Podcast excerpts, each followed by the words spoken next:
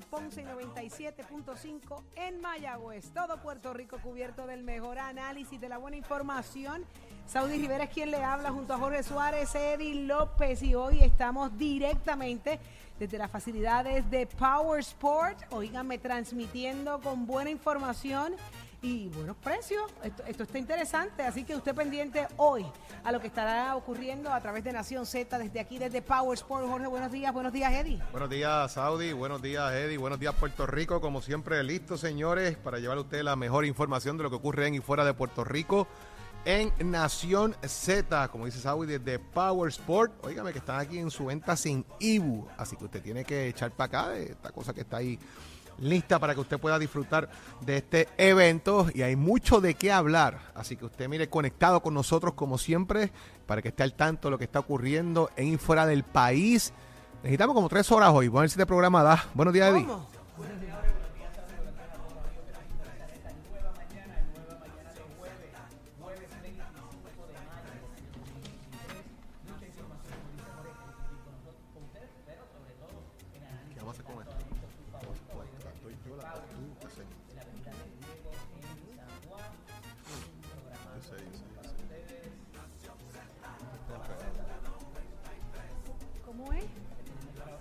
Hoy muchísimas cosas pasando. El caso de Mariana Nogales sigue dando de qué hablar. Ayer ocurrieron cosas interesantísimas eh, en el proceso y hoy las vamos a discutir todas para ponerlo al tanto de qué realmente fue lo que ocurrió. ¿Cómo es que se caen tantos cargos y se reducen a dos de 24? 24 cargos. no se escucha nada. No se escucha nada. te,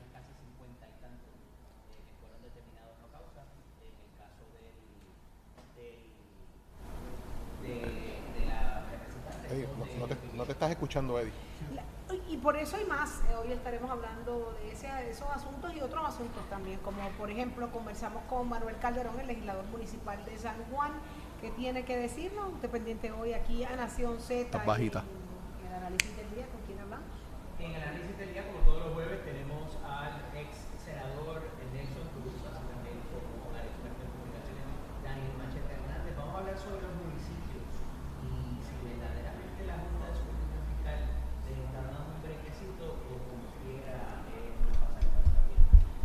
Estamos, hablando y cuestionándonos en el día de ¿quién puede ayudarnos? ¿Quién nos va a salvar de toda esta situación? Que pues mira, hemos, hemos hablado precisamente de que tenemos que ver que nos tiene que decir el ombudsman, así que vamos a tener con nosotros al licenciado Rolando Meléndez, el procurador auxiliar del ombudsman para que nos hable de este asunto que hemos estado discutiendo sobre eh, energía eléctrica, acueducto, la facturación, toda esta cosa.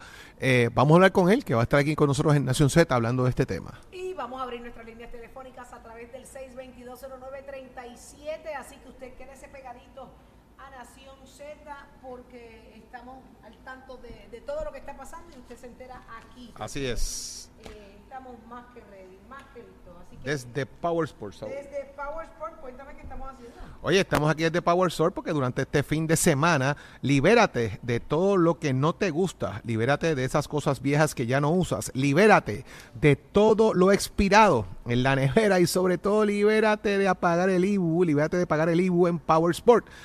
Asimismo es, este fin de semana Power Sport no tienes que pagar IBU en la compra de generadores eléctricos hasta 3 mil dólares aquí en Power Sport, estás bien comprometido en prepararte, no tan solo para la época de huracanes, sino para cualquier evento inesperado como un apagón. ¿Y qué mejor que ahorrar mucho dinero en esta venta sin IBU de Power Sport? y estar preparado para lo que venga. Visita Power Sport en las redes y descubre grandes ofertas en una extensa variedad de generadores eléctricos y lo mejor, que este fin de semana no pagas el IBU. Te esperamos en Power Sport 787-331-0277. Y vamos ahora a ver qué nos tiene que decir nuestro compañero Emanuel Pacheco. Buenos días Puerto Rico, soy Emanuel Pacheco Rivera informando para Nación Z en los titulares. La jueza Iraida Rodríguez Castro del Tribunal de San Juan determinó causa para arresto contra la representante del movimiento Victoria Ciudadana Mariana Nogales Molinelli en dos de los 24 cargos que la oficina del panel fiscal de, sobre el fiscal especial independiente le imputó a la legisladora. Ambos cargos son por haber omitido información en informe de la Oficina de Ética Gubernamental. Por otra parte, la Junta de Supervisión Fiscal concedió un alivio temporero a los municipios a partir del primero de julio, cuando comienza el próximo año fiscal, en las aportaciones que deben hacer al plan de salud de gobierno. La rebaja está contenida en el plan fiscal certificado del Centro de Recaudación de Ingresos Municipales. En otras noticias, la Junta Examinadora de Terapia Física suspendió la administración de la reválida para asistentes de terapia física, que estaba pautada para junio, debido a que el recinto de ciencias médicas de la Universidad de Puerto Rico no ha completado la confección del contenido del examen. Hasta aquí los titulares, les informó Emanuel Pacheco Rivera. Yo les espero en mi próxima intervención aquí en Nación Z, que usted sintoniza a través de la emisora nacional de la salsa Z93. Precision Health Centers te presenta la portada de Nación Z. En Precision Health Center le cuidamos de la cabeza a los pies.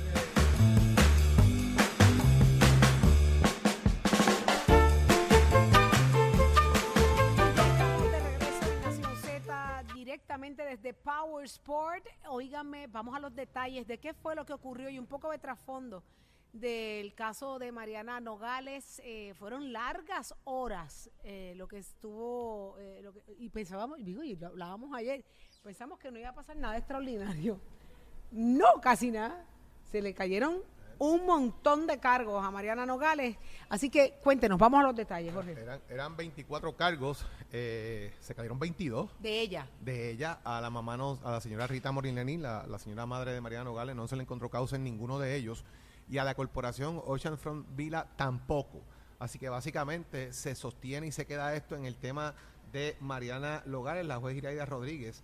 eh, del Tribunal de San Juan determinó en ese instante, pues obviamente, eh, causa para arresto, le, le- imponen una fianza de mil dólares por cada uno de los cargos, o sea, dos mil pesitos, porque ella es una representante del pueblo de Puerto Rico, no representa eh, ningún ninguna fuga, ¿verdad? Que, una persona que se vaya del país huyendo a no comparecer al tribunal, eh, que eh, para el próximo, me parece que es el próximo 26 de junio, que quedó pautada la, lo que es la vista preliminar, en este caso de Mariana Logales. Los cargos que se relacionan específicamente son con el artículo 269, que es de perjurio, y el 212, que es falsedad ideológica, en este caso en el Código Penal. Ambos haber omitido información en el informe de la Oficina de Ética Gubernamental relacionada a los cargos que ocupó en la, en la corporación Ocean Front Vila.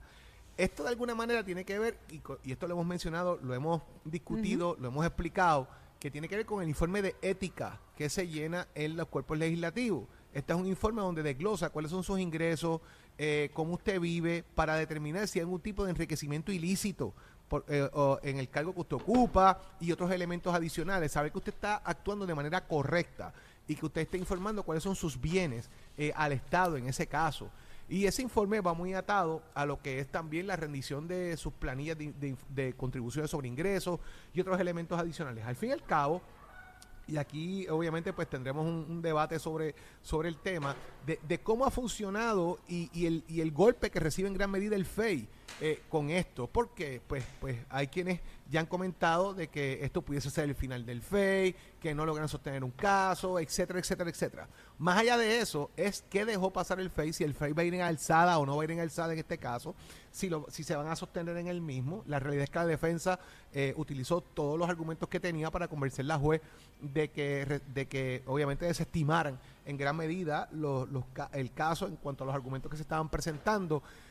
Y aquí, y me parece que es parte de, de lo que debe ser eh, eh, el, el debate generalizado, es cómo se obtiene, de qué forma llega la información contributiva de la señora Nogales en cuanto a lo que son las planillas de contribución sobre ingresos, que es donde está realmente, desde mi punto de vista, el gran default. Eh, si aquí se está, eh, hay evasión contributiva, no la hay, otros elementos, así que por ahí va el tema. Eh, de lo que yo entiendo, se debe estar, se, debe- se vio discutir y no sé hasta qué punto, ¿verdad? Y en este caso, Eddie, que estuvo pegado a la vista con, con dos audífonos y tres baterías. Ya, estuvo les puede decir ocho horas pegado. qué más o menos fue lo que ocurrió en ese sentido. Pero la realidad es que Rita Molinelli y Ocean From Villa quedaron libres de pecado. Hay que ver qué va a pasar con Mariana Nogales, si son fuertes, si no fuertes. Hay quienes dicen que son casos suficientemente sólidos, otros dicen que no. Eddie López. Licenciado, Mira, ocho ev- horitas. Evidentemente fue una vista muy extensa, comenzó cerca de las 10 de la mañana, terminó a las 7 y pico de la noche, tomaron un break como de hora y 15 para almorzar, ya cerca de las 3 de la tarde, y se destacó por la presentación de tres testigos. Tres testigos solamente, lo que pasa es que habían tres abogados en el caso de la defensa, uno para la corporación, uno para la señora Rita Marinelli y otra para la representante. Y en el caso de la eh, del panel del fiscal especial independiente, habían cuatro fiscales eh, presentando, pero solamente el turno le tocaba a uno de ellos. eh, destacada participación del licenciado Ramón Mendoza, de la licenciada Zulma Fuster y de eh, Miguel Colón. Eh, hay varias cosas que se probaron, otras que no sabíamos, otras que se amplió con estos tres testigos. Uno de ellos era Héctor Blaudel, que es eh, una de las principales figuras en la Oficina de Ética Gubernamental. El otro es esta persona, eh, José, se me escapa el, el apellido, que es un empleado del Departamento de Hacienda. Y este es medular en lo que ayer pasó, porque se trae de cómo comienza esa investigación y los motivos que pudieran haber para ella o el prejuicio que pudiera haber cuando se comenzó la investigación, además de lo como muy bien trae Jorge, los accesos a material contributivo y a material sensitivo de un investigado, eso se explota mucho ayer en la diferente participación. Hay un tercer eh, una tercera figura co- llamada como testigo, en este caso por la defensa, que fue un secretario auxiliar del Departamento de Hacienda en una eh, administración pasada.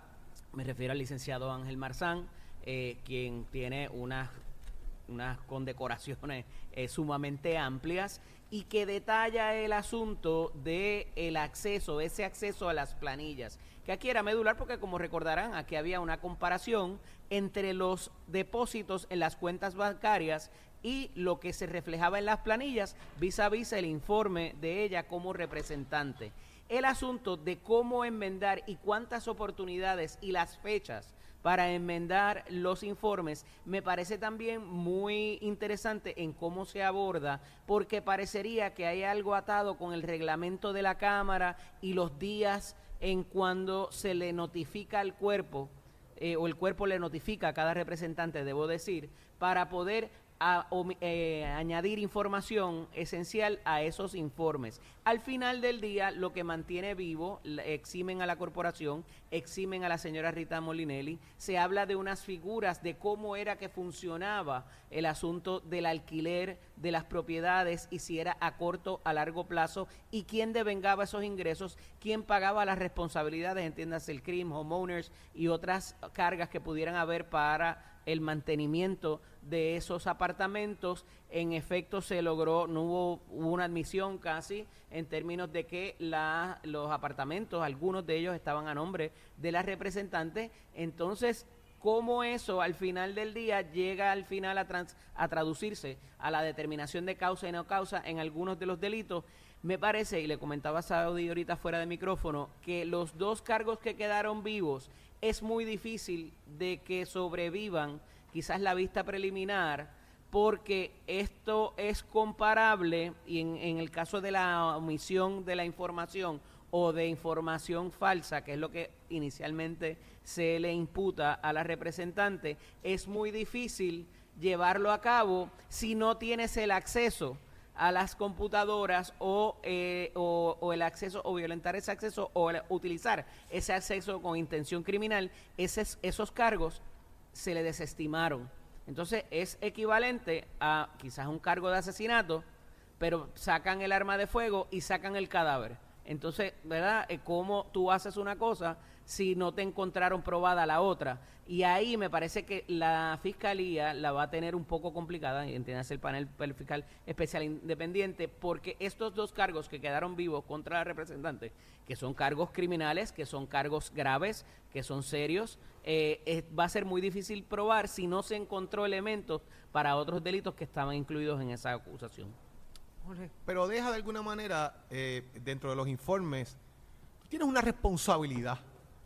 Tienes una responsabilidad eh, como legislador, tienes una responsabilidad porque se supone que tu comportamiento debe reflejar lo que la sociedad espera de ti. Y eso es parte de lo que es el argumento de por qué existe la Comisión de Ética y el reglamento de ética dispone eso también, que debe haber un comportamiento a tono con, con lo que la sociedad espera, etcétera. Tú cogiste una escuelita que te dicen cómo llenar el informe. ¿Qué debe decir ese informe? estás en ética, estás en el contralor, te explican todo lo que tienes que hacer. Si tienes dudas, llama para decirte que se te quedó en el informe. Si ven algo raro, incluso te dicen, mira, ten cuidado, enmienda esto.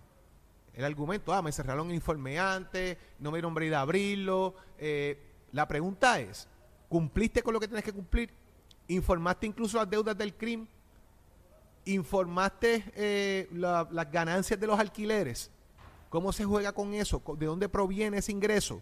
Pues me parece de una manera también, cuando dejas de informar, dejas de informar, a sabiendas o no, aquí hay que demostrar si la intención de la representante era defraudar al Estado, en este caso em- omitiendo información, porque está cometiendo un delito de omitir información eh, y de una falta de representación.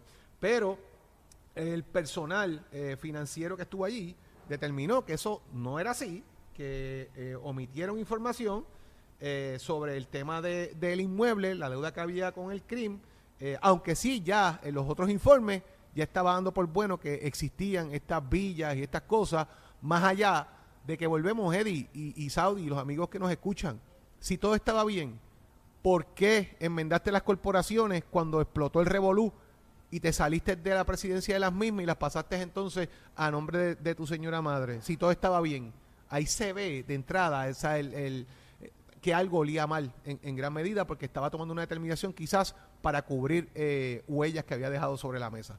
Yo todavía creo que hay que ver qué va a pasar con esto al fin y al cabo. Mira, hay unos asuntos también de la jurisdicción que me parecieron bien interesantes porque se trae hasta el caso de Aaron Vick.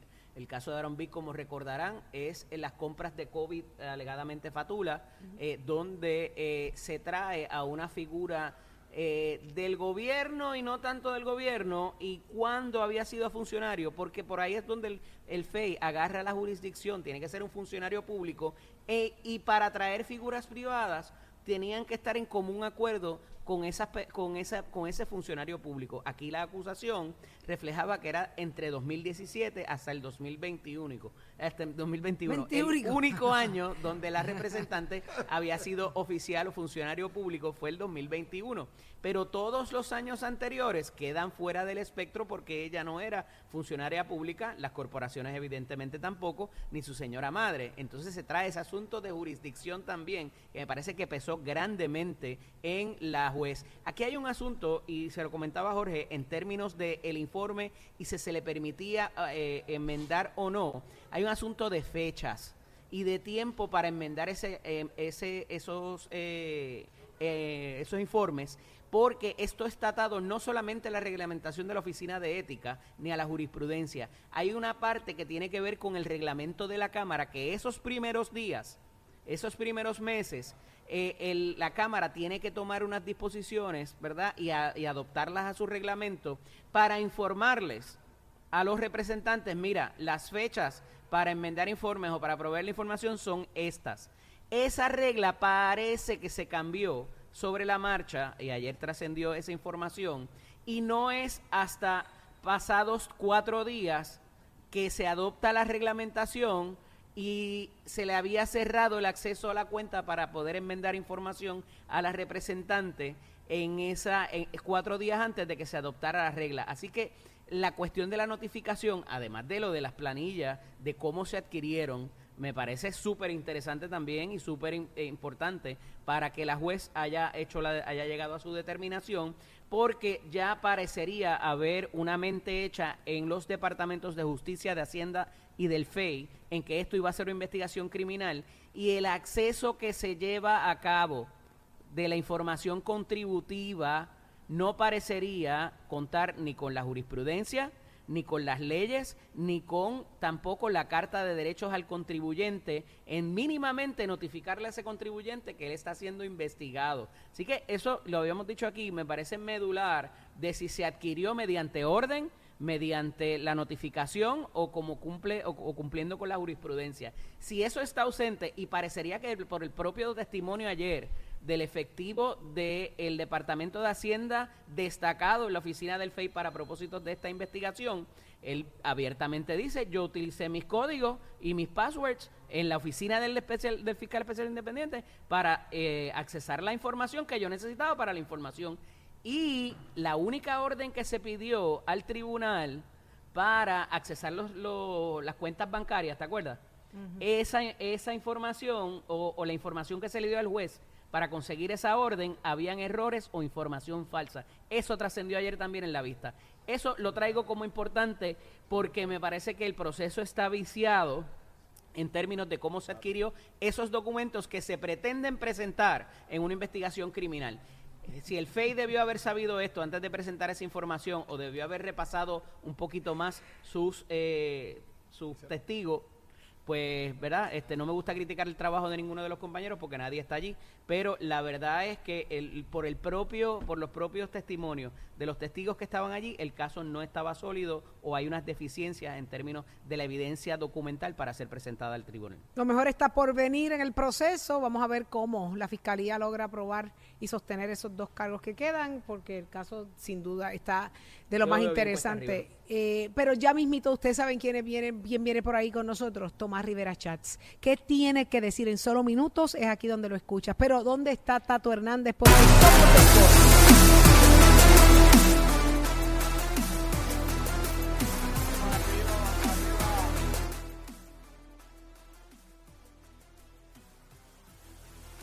Vamos arriba, señoras y señores. Tato Hernández en la casa. Muy buenos días para usted, Titi Saudí, para el señorito Jorge Suárez y para el señorito Eddie López. Vámonos con los deportes, que nos vamos con el tenis de mesa. Pero aprovechando que ustedes están allá en PowerPoint, me le mandan un saludo al Bambán, que ese es mi pana, ya usted sabe, el papá de los pollitos. Bueno, en el tenis de mesa, miren lo que está pasando. Adriana Díaz va a jugar hoy con la séptima clasificada del mundo en el torneo mundial que se está celebrando en África. Ese juego va a ser a las 1 y 10 de la tarde, hora de Puerto Rico. Usted lo quiere ver en YouTube, pues usted va a marcar en YouTube Campeonato Mundial de la World Table Tennis en Sudáfrica. Y ahí aparece todos los juegos y eso, cerca de la 1, pues lo marca para que vea de Adriana. Adriana va a jugar con la séptima, que es la japonesa Mamadito, en la ronda de los mejores 16. Si Adriana, como se espera, gana este juego, está jugando muy bien, entonces entraría a round de las mejores ocho del mundo y eso le ayudaría mucho en su clasificación. Esperamos que Adriana, con la bendición de Dios, salga por la puerta ancha y este divino niño que siempre está con ella para que le dé más gloria tanto a lo que está haciendo ella y también gloria para nuestro país, Puerto Rico. Y usted se entera aquí en Nación Z, Somos Deportes, con los pisos de Mestre Escole. Mestre Escole ya se encuentra trabajando para la matrícula de agosto. Usted puede pasar por cualquiera de nuestros recintos en Vega Baja, Bayamón, Caguas, Ponce o Mayagüez. Usted puede coger una orientación, visitar el colegio, comparar, comparar facilidades y equipos para que usted tome la decisión de estudiar un curso que lo puede convertir en un profesional. Mecánica automotriz, la puede combinar con mecánica racing, puede escoger soldadura, hojalatería y pintura. Date una vueltita y date una oportunidad de conocer a Mestre Escole. Oiga, chero, give it on my friend. Este segmento del tránsito es presentado por la Comisión para la Seguridad en el Tránsito. Utilizar el cinturón de seguridad salva vidas de día y de noche. Si no te amarras, pagas. Buenos días Puerto Rico, soy Manuel Pacheco Rivera con el informe sobre el tránsito. A esta hora de la mañana se mantienen despejadas gran parte de las carreteras a través de toda la isla, pero ya están congestionadas algunas de las vías principales de la zona metro como la autopista José de Diego entre Vega Baja y Dorado, igualmente la carretera número 2 en el cruce de la Virgencita en Candelaria, ambas en Toa Baja. Además algunos tramos de la PR5, la 167 y la 199 en Bayamón y la autopista Luis A. Ferré en Caguas, específicamente en Bairoa y también la 30 entre Juncos y Gurabo. Ahora pasamos al informe del tiempo. El Servicio Nacional de Meteorología pronostica para hoy una mañana relativamente estable con algunos aguaceros pasajeros afectando áreas expuestas al viento. Sin embargo, efectos locales y convergencia de la brisa marina promoverán el desarrollo de aguaceros y tronadas aisladas a través de la mitad norte de Puerto Rico en horas de la tarde. Los vientos permanecen del sureste de 5 a 15 millas por hora y las temperaturas máximas estarán en los altos 70 grados en las zonas montañosas y los bajos 90 grados en las zonas costeras, con los índices de calor, sobrepasando los 100 grados para el norte central. Para los bañistas y navegantes en las aguas locales se espera oleaje de entre 3 a 5 pies con vientos del sureste de 10 a 15 nudos. Además existe riesgo moderado de corrientes marinas para el norte de Puerto Rico. Hasta aquí el tiempo les informó Emanuel Pacheco Rivera. Yo les espero en mi próxima intervención aquí en Nación Z que usted sintoniza por la emisora nacional de la salsa Z93. Estás, estás con el habla música y Z93 en Nación Z. estamos de regreso y está con nosotros Aisca Pacheco, trabajadora social del Colegio de Trabajadores Sociales. Muy buenos días. Muy buenos días y gracias por el espacio. Qué bueno que estás con nosotros. ¿Es Puerto Rico un país amigable para la niñez? ¿Me escuchas? Saisca. No estoy escuchando. No me estás escuchando bien. Jorge, mira a ver si, si Hola, la ¿me premisa viene de, de, de- de cuán... Hola, cuán- ¿me escuchan? Sí, Sí, te escuchamos te bien. escuchamos. ¿Tú nos escuchas por acá? Hay un problemita técnico, no se escucha. Sí, ella no nos está Eh, escuchando bien. Y uno de los temas, Jorge, Eddie, que queríamos, que quiero tocar con ella, es este asunto de cuán amigable es Puerto Rico para la niñez. ¿Cuánto se está haciendo realmente para que nuestro país sea lo suficientemente cómodo y ofrezca los recursos y todo lo que se necesita para que nuestra niñez crezca sana, saludable, eh, emocionalmente? Así que eh, la pregunta está ahí para Saisca Pacheco, una de nuestras trabajadoras sociales. Eh, hay problemitas, no nos está escuchando bien, aparentemente. Sí, ahora les escucho. Ahora sí, pues qué bueno, Saisca, porque me, me encantaría escuchar eh, eh, respuesta a esto. Repito, ¿es Puerto Rico un país amigable para la niñez?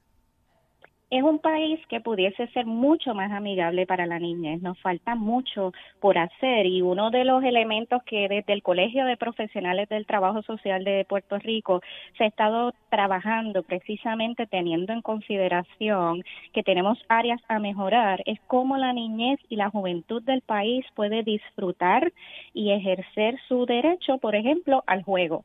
El juego para la niñez y la juventud ha sido reconocido desde 1959 como un derecho que está al mismo nivel de otros derechos como la educación, la salud, y no podemos decir que al día de hoy Puerto Rico tiene espacios en el que se le permita la participación a la niñez para, por ejemplo, hacer valer ese derecho o que se le expanda el derecho al juego. Esto teniendo también en consideración otras situaciones a nivel psicosocial que vulnerabilizan aún más esta población. ¿Cuánto, ¿Cuánto podemos hacer? ¿Estamos a tiempo? ¿Qué, cuál puede- ¿Cuáles pueden ser esos primeros tres pasos para que, para que las cosas sean como, como realmente se necesitan? Lo primero que tendríamos que mirar en términos del derecho al juego para la niñez son sus beneficios. Sabemos que el juego facilita el desarrollo de destrezas de comunicación. A través del juego podemos ensayar situaciones de la vida cotidiana, podemos expresarnos. También facilita el desarrollo de las destrezas sociales. Así que ahí podemos aprender a negociar, podemos participar, trabajar en equipo, además de otros beneficios que, que están eh, desarrollándose a través de aprendizaje. Así que a través de distintas investigaciones y también las observaciones que hace Naciones Unidas, nos identifica cuáles son los obstáculos para garantizar el juego como derecho. Por ejemplo, tenemos una resistencia a las personas adultas de que la niñez use y ocupe espacios públicos. A la misma vez, esos espacios públicos deben ser, deben tener un balance entre riesgos, seguridad y también disfrute. Debemos preguntarnos qué estamos haciendo a nivel comunitario, a nivel gubernamental para propiciar esos espacios. Hay distintas iniciativas y espacios como la juegoteca, en cantera, ah, por mencionar uno, pero hay espacios que han logrado eh, hacer un balance en esos espacios. Así que eso podría ser una de las recomendaciones, que pensemos primero y de, abandonemos la falta de conciencia sobre la importancia del juego como derecho y que podamos construir y planificar espacios que sean seguros y accesibles para todas las poblaciones y que la niñez y la juventud ocupe espacios públicos. También en muchas ocasiones pensamos en, la niñez o pensamos en el juego como una herramienta para que los niños y la- las niñas y la juventud pues deje a los adultos, las personas adultas tranquilas. Así que debemos cambiar esa mentalidad. El juego es un derecho, ya hemos mencionado cuáles son los derechos y los beneficios también que trae el, el juego. Otros elementos, y hay distintas iniciativas a nivel internacional de cómo hacer un balance para rescatar los juegos tradicionales versus las nuevas tecnologías que, que tenemos. Así que hay que hacer ese balance ya que los juegos que son de carácter sedentario se asocian a la obesidad y al no desarrollo de otras de otros elementos. Así que pudiésemos mencionar esas iniciativas. De hecho, el Colegio de Profesionales de Trabajo Social también desde el 2014 se ha unido al Día Internacional del Juego, que es cada 28 de mayo, con la celebración y la realización de actividades en espacios comunitarios que tienen que ver con el juego. Así que estos elementos propician que las comunidades se unan, que la gente se conozca y que haya ese intercambio también de, de saberes. Y próximamente invitamos al público que, que escucha que esté bien pendiente a nuestras redes sociales porque vamos a estar publicando nuevamente una guía que llamamos Juega, Diviértete y Aprende. Esta es una guía que es gratuita, se publica desde el 2014 por un grupo de colegas del Colegio de Profesionales de Trabajo Social, que lo que busca es que toda persona, no importa si usted es profesional, si usted cuida niños, que toda persona tenga ahí un listado de actividades que puede hacer para promover el juego, ya sea en su casa, en el patio, en la comunidad, en la escuela. Saiska, te agradezco muchísimo y tan pronto tengan eso, por favor, taguenos a nosotros acá en Nación Z para, para compartir también la información y que todo el mundo tenga acceso a esa guía, ya sean padres, abuelos, cuidadores, porque hace falta muchísimo el, que se le dé valor al tema del juego y se le saque el gran propósito que tiene. Así que muchísimas gracias por estar con nosotros acá en Nación Z. Gracias a ustedes por la oportunidad. Y cuando